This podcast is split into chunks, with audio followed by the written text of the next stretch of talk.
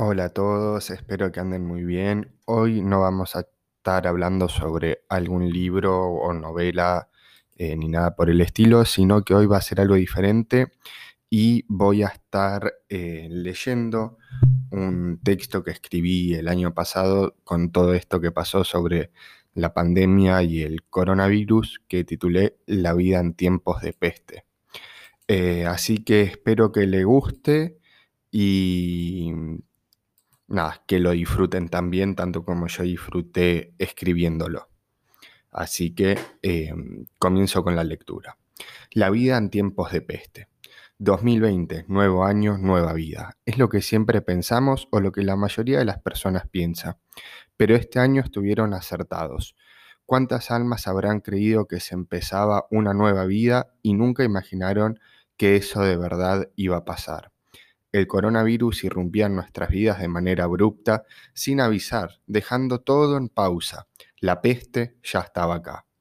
En un primer momento lo tomamos a la ligera, de manera divertida. Después de todo, que eran dos semanas encerrados. Total, eran dos semanas de descanso para algunos. Pasó el tiempo como si fuera una eternidad pensando en planes post-cuarentena. Qué ingenuos. La cuarentena se extendía 15 días más. La peste comenzaba a gestarse en cada uno. El malestar comenzaba, la irritabilidad se hacía notar. No tolerábamos más a nuestros compañeros de vivienda, a nuestra familia, pero sin embargo lo hacíamos, pensando que pasaría, pero no.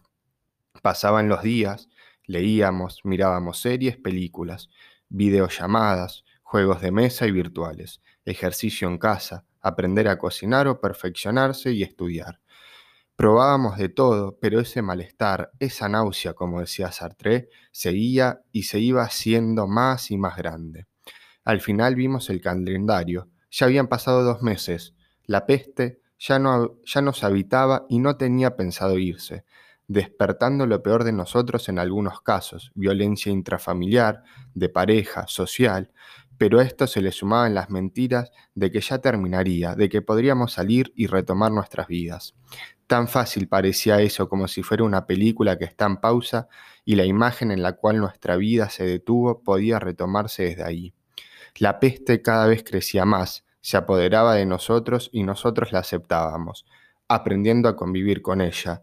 Era algo con lo que ahora compartíamos todo el día y hasta tomábamos decisiones.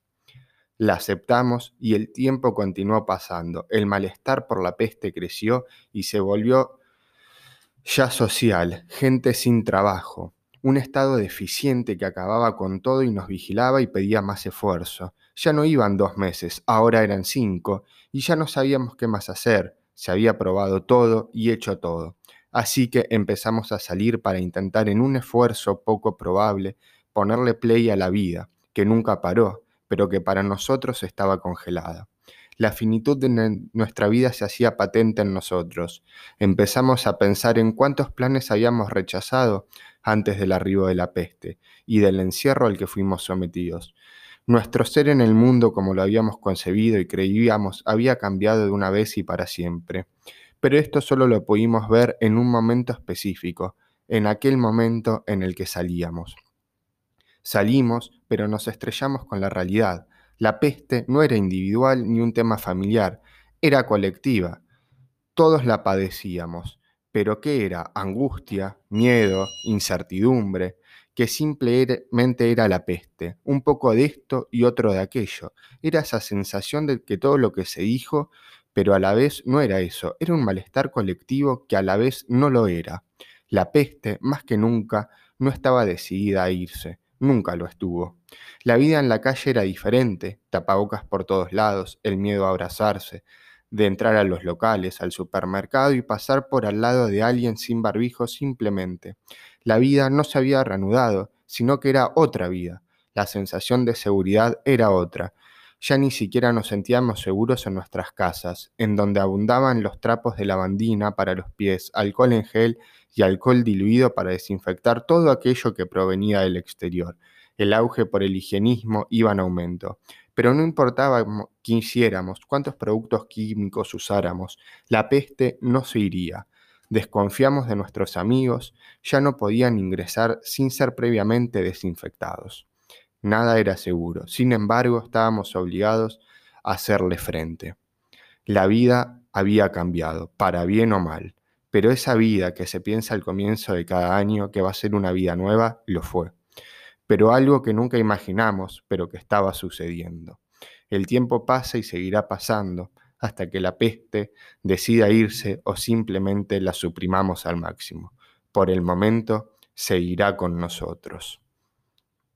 Y bueno, ese fue el texto que escribí el año pasado, que luego me llevó a escribir otros textos cortos también que en algún momento compartiré, pero esas fueron mis resonancias y sentimientos y lo que pensé durante el año pasado mientras transitábamos los primeros meses con toda esta situación nueva del coronavirus y demás. Espero que les haya gustado. Eh, recuerden que pueden seguirme en Instagram, en YouTube, en Spotify y en Facebook como Recomendaciones con Fran. Y nos vemos en el próximo capítulo para así reseñar y comentar alguna novela como se suele hacer en este podcast.